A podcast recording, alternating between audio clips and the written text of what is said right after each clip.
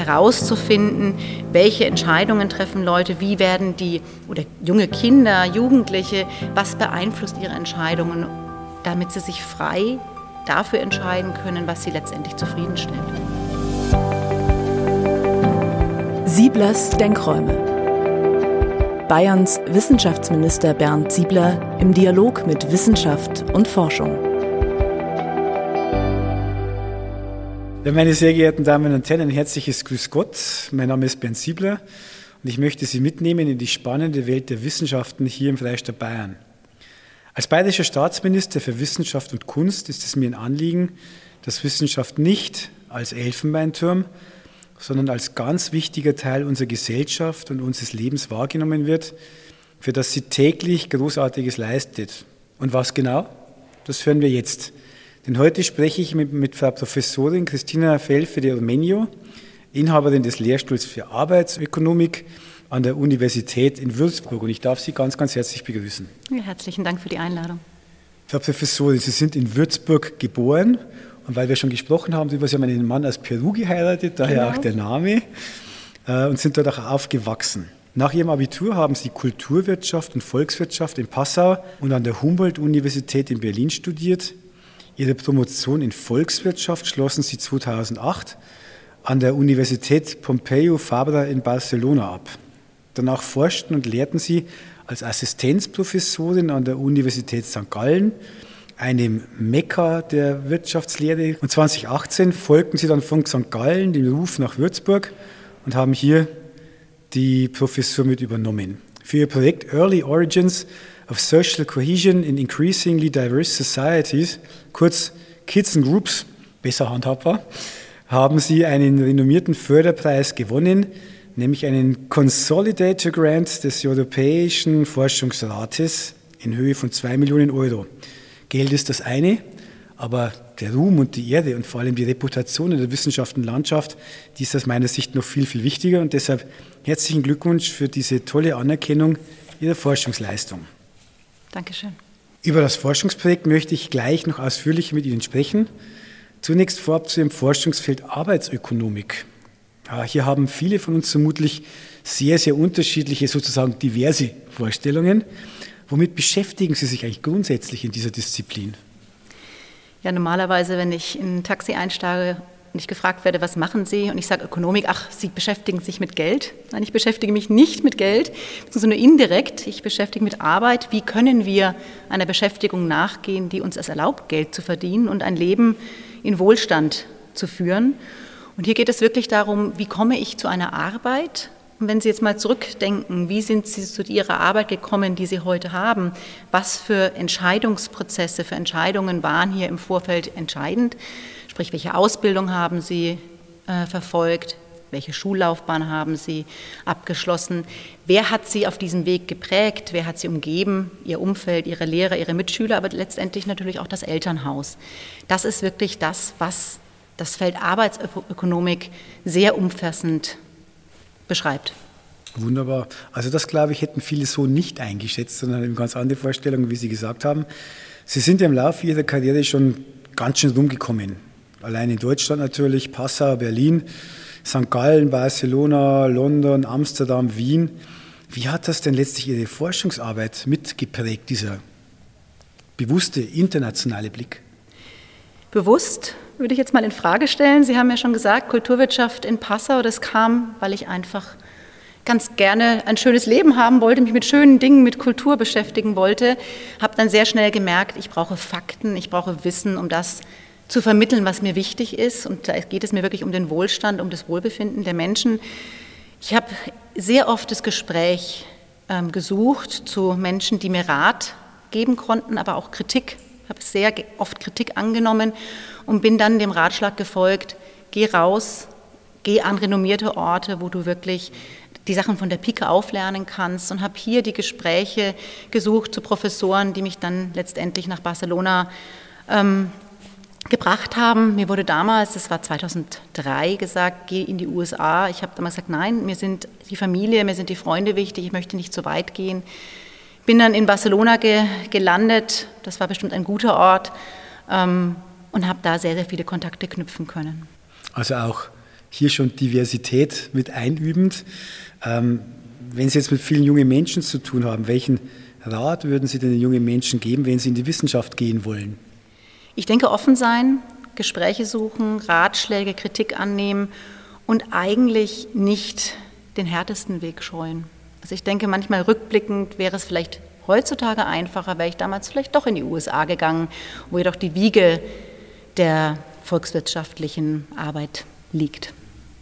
Für uns in Bayern ist im Moment die Hightech-Agenda natürlich von besonderer Bedeutung.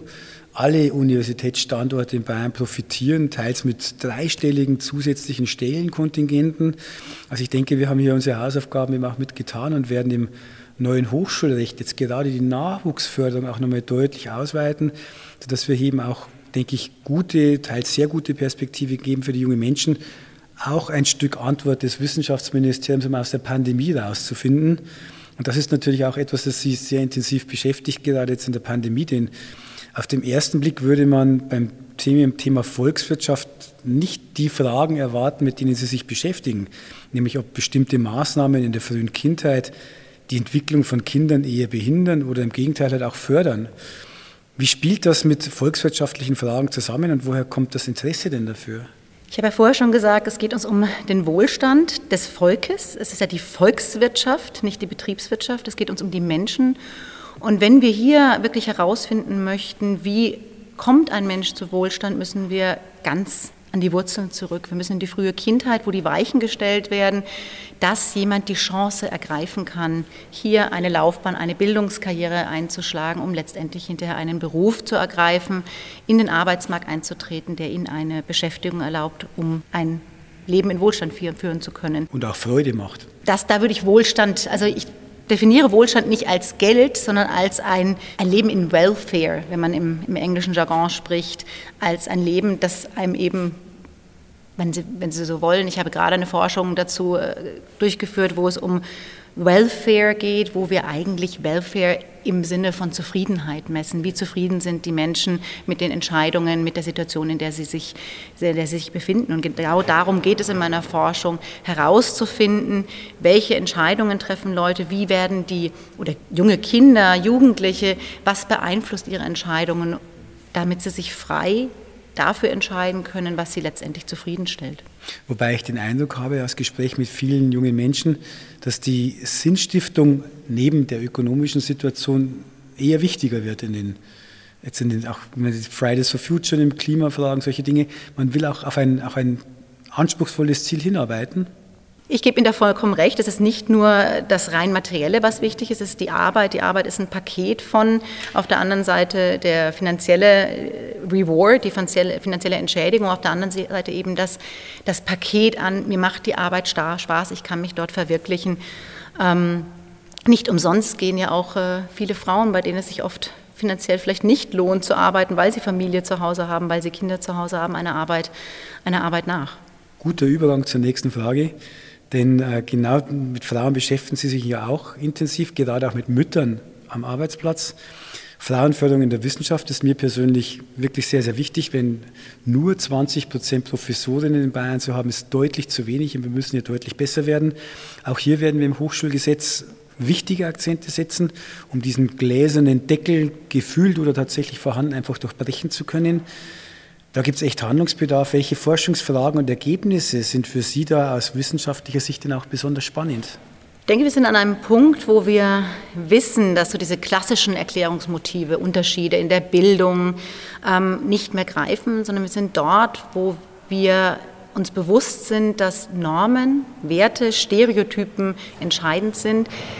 Die Grundsatzentscheidungen, die Frauen und Männer anders treffen, derart beeinflussen, dass es keiner Gleichstellung kommt. Also denken Sie einfach nur mal, welche Berufe ergreifen Frauen.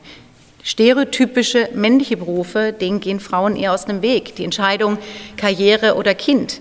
Letztendlich die Weichen, die wir beobachten, sind nicht mehr, oder dieser Unterschied, der Gap, der Gender Gap, ist nicht mehr zwischen Männern und Frauen grundsätzlich, sondern mit, zwischen Frauen mit Kindern und dem Rest. Das heißt, dort geht die Schere auf. Ich muss mich entscheiden, kümmere ich mich ums Kind oder gehe der Karriere nach. Und ich denke, da ist noch sehr viel Handlungsbedarf, gerade in Deutschland. Und wenn Sie vorher schon auf die Wissenschaft zu sprechen gekommen sind, wenn wir hier nicht die Möglichkeit geben, Frauen bereits im frühen Stadium Sicherheit zu geben. Wir haben hier ein wirklich meiner Meinung nach katastrophales System. Wir haben ein Doktorat von vier, fünf Jahren, wir haben ein Postdoktorat von sechs Jahren und dann stehen die Leute teilweise mit einem Nervenzusammenbruch auf der Straße, weil sie keine Anschlussförderung haben. Wir brauchen hier ein moderneres System. Wir brauchen hier nicht nur diese Assistant-Professuren und dann ist vorbei, sondern Associate-Professuren. Wir brauchen eine Trennung auch von Forschung und, Forschung und Lehre. Ich denke, nur so kann man Frauen auch die Chance geben, Fuß zu fassen. Da fühle ich mich jetzt beim Hochschulgesetz tatsächlich wieder gut aufgehoben, denn gerade an diesen Stellen arbeiten wir intensiv, um hier eben auch neue Anschlusswege, neue Karrierewege, Gruppenleitungen zu eröffnen und dann eben auch über Tenure-Track und Juniorprofessuren wirklich Perspektiven zu geben und hier mitzuhelfen. Darf ich Sie da unterbrechen? Gerne. Das ist ein guter Ansatzpunkt, aber wenn es letztendlich wieder darum geht, wer kriegt letztendlich die Professur ja. und sitzt ganz oben, mhm wenn da zwischendurch einfach doch auch die Entscheidung war, ich kümmere mich jetzt mal um das Kind und das letztendlich die Frauen sind und nicht die Männer, wie wir es jetzt auch in der Pandemie wieder mhm.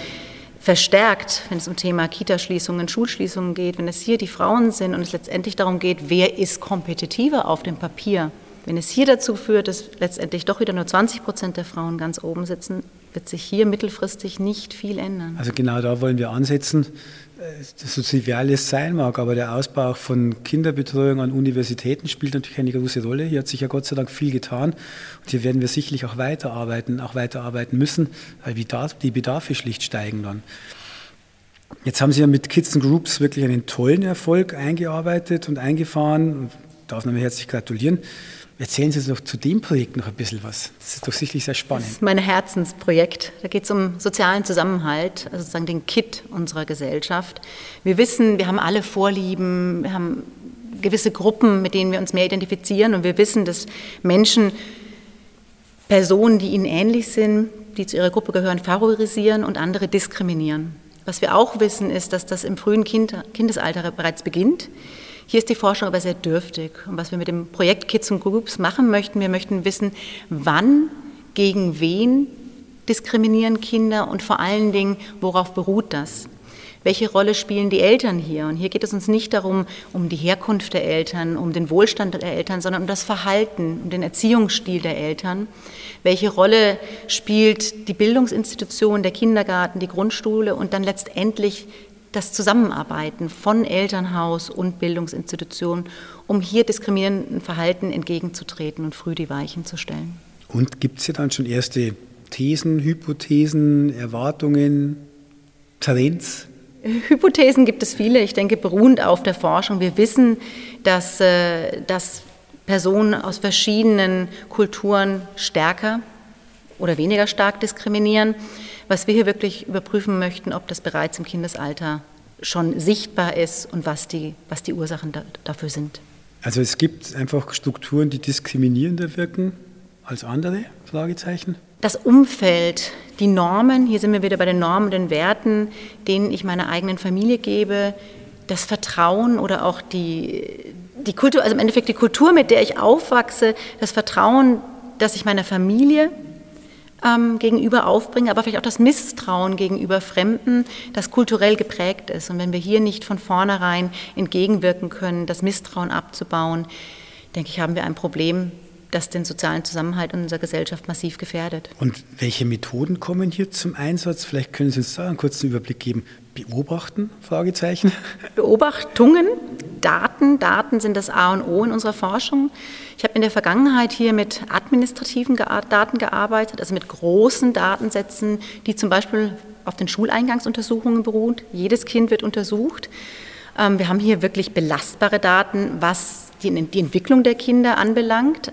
Aber wenn es darum geht, Zusammenhalt, Normen, Werte ähm, zu erfassen in Daten, bedarf es wirklich der Feldarbeit. Es bedarf hier, dass wir in die Kindergärten, in die Grundschulen hineingehen. Hier ist wiederum die Zusammenarbeit mit den Behörden, mit der Politik wirklich das A und O, um den Zugang zu erhalten, um dort vor Ort mit einer großen Anzahl an Kindern, Jugendlichen letztendlich zu sprechen, Interviews zu führen und Daten zu erheben. Das sind jetzt alles Einrichtungen in der öffentlichen Hand, die Sie beschrieben haben. Spielen denn Vereine, Kirchen, äh, Sportvereine auch eine Rolle? Das würde ich unter der Rubrik Einfluss, Determinanten des Verhaltens der Kinder verbuchen. Das interessiert uns als, als maßgebende, als bestimmende Institutionen des Verhaltens. Für uns sind wirklich die Behörden, die Einrichtungen, die Bildungseinrichtungen das A und O, weil wir hier die Möglichkeit haben, an alle Kinder, an alle Familien heranzukommen.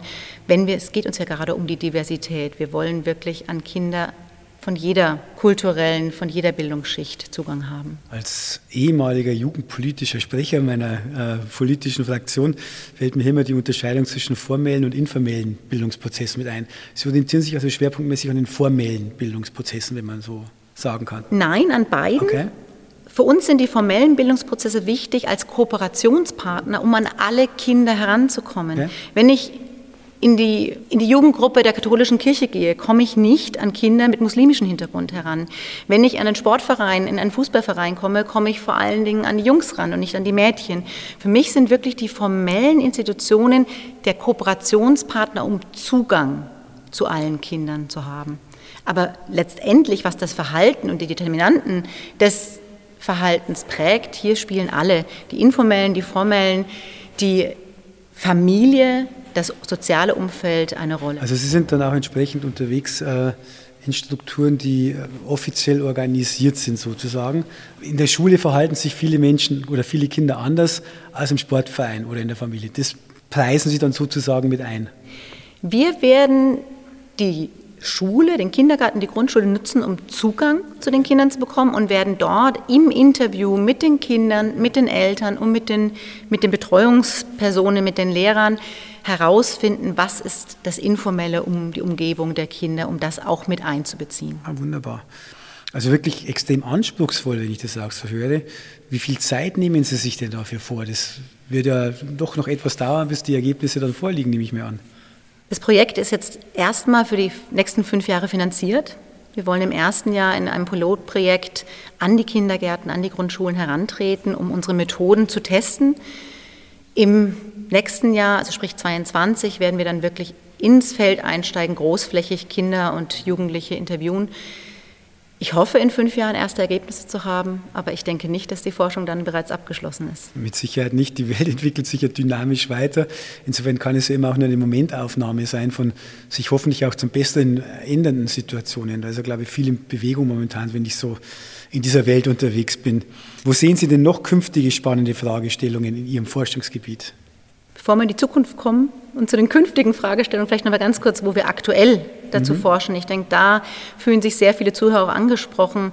Die Herausforderungen der Pandemie bzw. der Pandemie-Maßnahmen. Also ich würde hier auch gerne einfach mal darüber sprechen, wozu wir Ökonomen etwas zu sagen haben. Die, ich nenne sie immer die indirekten Opfer der Pandemie-Maßnahmen. Und hier geht es mir wirklich um die Kinder und um die Familien, die sich um die Kinder kümmern müssen, wenn hier, es ging uns sehr stark um die formellen Bildungseinrichtungen wegbrechen. Und ich denke, dass wir hier in dem letzten Jahr gemerkt haben, welche Rolle Bildungsinstitutionen auch für die soziale Entwicklung, für die emotionale, sozioemotionale Entwicklung der Kinder spielen. Und was wir hier aktuell in einem Forschungsprojekt, was durch die Volkswirkungsstiftung gefördert wird, uns anschauen, sind die Auswirkungen der Kita- und Schulschließung auf die Psyche der Kinder, auf die Psyche der Kinder, auf die Psyche der Eltern und ich denke, dass das wirklich etwas ist, wo wir neben dem langfristig angelegten, nicht weniger wichtigen Projekt ein, ein Auge drauf werfen sollten und hoffentlich bald auch Maßnahmen ergreifen können. Wenn man jetzt die Klischees von Wirtschaft und Ökonomen so nimmt, dann ist man jetzt völlig geplättet, dass sie sich mit so breiten sozialen Fragen beschäftigen. Und der Verdacht liegt dann immer schnell nahe oder auch das Klischee oder auch die Diskriminierung, um den Begriff aufzunehmen, das machen sie doch nur, um mehr Marktanalysen bekommen zu können und dann wieder die Wirtschaftlichkeit und die Verwertbarkeit des Wissens irgendwo gestalten zu können. Wie würden Sie so einem Argument entgegentreten? Ich denke, was ganz wichtig ist, Sie haben am Anfang von St. Gallen als Kaderschmiede geredet. Wir müssen Betriebswirtschaft und Volkswirtschaft auseinanderhalten. Bei mir geht es nicht um die Betriebe, bei uns geht es um die, ums Volk, um die Menschen. Und da, denke ich, ist das Soziale ja einfach das A und O. Ein Mensch ist ein soziales äh, Konstrukt. Es geht uns um die Beziehungen und genau darum geht es in meiner Forschung. Also auch wie sich der Mensch in einer ökonomisierten Welt auch bewegt und wie er da auch seine Würde halten kann, wenn ich es mit so einem Begriff belegen darf. Wie sich der Mensch in einer sozialen Umgebung bewegt und letztendlich behauptet, um dann am Arbeitsmarkt ökonomische Erfolge, wenn Sie so möchten, aber ökonomisch wieder darum zu verdienen, um ein, Men um ein Leben im, im Wohlstand und mit Wohlbefinden führen zu können. Und so schließt sich der Kreis wieder zum Begriff Welfare oder Wohlfahrt an, genau. der eben dann ganzheitlich ist und nicht nur eine soziale Komponente oder eine, äh, eine sozialrechtliche Komponente beinhaltet und auch nicht nur eine ökonomische, sondern auch eben auch eine, eine hohe ethische. Das finde ich sehr, sehr spannend. Und jetzt mit Blick auf der Sicht der Arbeitsökonomin ziehen Sie auch positive Erkenntnisse aus der derzeitigen Krise. Was lässt Sie letztlich dann hoffnungsfroh oder hoffnungsvoll auch in die Zukunft blicken? Ich hoffe sehr, dass wir durch diese schmerzhafte Erfahrung der Kita- und Schulschließungen und auch diesen Aufschrei, der ja inzwischen aus allen Wissenschaftsrichtungen kommt, lasst die Schulen offen, das tut den Kindern nicht gut im Bildungskontext, im psychischen, im sozioemotionalen Kontext. Ich hoffe sehr, dass wir den Bildungseinrichtungen einen höheren Stellenwert ge geben, vor allen Dingen, wenn es darum geht, die Entwicklung der Kinder zu fördern, die sozioemotionale Entwicklung. Und hier sind wir letztendlich wieder sozialen Zusammenhalt, Werte und Normen zu erlernen. Ich hoffe sehr, dass wir das, wenn auch schmerzhaft, aber aus dieser Pandemie mitnehmen können. Jetzt muss ich eine Frage nachschieben. Wie würden Sie denn dann auch das, die, die Rolle der Eltern in diesen Einrichtungen definieren? Auch hier gibt es ja Klischees, Eltern geben die Kinder ab und holen sie dann wieder ab und eine Vernetzung, eine Verflechtung findet selten statt. Klischee, wohlgemerkt. Wie würden Sie das beschreiben wollen? Ich denke, die Kooperation ist wichtig. Ich denke, das Vertrauen der Eltern in die Bildungseinrichtungen ist wichtig. Wir haben jetzt auch in der Pandemie gemerkt, dass Eltern erstmal dachten, sie können es ja vielleicht sogar besser. Ich denke, es mussten viele schmerzhaft erfahren, dass die, die Schulen, die Bildungseinrichtungen doch sehr viel taugen. Ich denke, die Kooperation ist wichtig, ähm, die Unterstützung von zu Hause, das Vertrauen ist wichtig. Was hier, glaube ich, auch in der Pandemie zumindest langfristig sich positiv auswirken können, könnte, dass beide Elternteile, Mutter und Vater, hier beteiligt sind. Und ich hoffe, dass sich das nicht wieder ins Gegenteil verkehrt. Ich denke, aktuell ist es leider eher wieder traditionell geprägt. Die Mütter sind die Leidtragenden, die sehr viel auffangen. Aber vielleicht kann ja der Anteil an Vätern, der jetzt auch mehr übernommen hat, in der Zukunft maßgeblich mit in der Kooperation Kinder, Schule, Eltern oder umgekehrt Kinder, Eltern, Schule mit involviert sein. Zumindest die öffentliche Hand bietet hier Anlass zur Hoffnung, denn tatsächlich gibt es ja auch die Vätermonate, die Elternzeit und gerade hier ist es eben auch mittlerweile sehr, sehr gleichberechtigt gesetzlich ermöglicht. Und ähm, wenn ich es mir im öffentlichen Dienst anschaue, haben wir Gott sei Dank auch viele junge Männer, die diese Möglichkeit nutzen. Es wird mehr, also es besteht schon Anlass zur Hoffnung. Ich denke, da wächst schon was Gutes und was sehr gleichberechtigtes mit nach. Mehr wäre natürlich immer besser. Herzlichen Dank für dieses tolle Gespräch. Ähm, und damit haben wir sicherlich auch ein Stück Klischee auflösen können, dass Ökonomie eben nicht nur in wirtschaftlichen Rahmen und Bahnen denkt, sondern dass es einen hohen ethischen, gesamtgesellschaftlichen Anspruch gibt. Das, denke ich, ist auch eine wichtige Botschaft. Dafür ganz, ganz herzlichen Dank und alles Gute für Sie und Ihre Tätigkeiten und Ihre Forschung. Ich bin sehr, sehr gespannt. Das werde ich mir sicher sehr intensiv ansehen, was da rauskommt. Alles Gute und bleiben Sie gesund. Herzlichen Dank.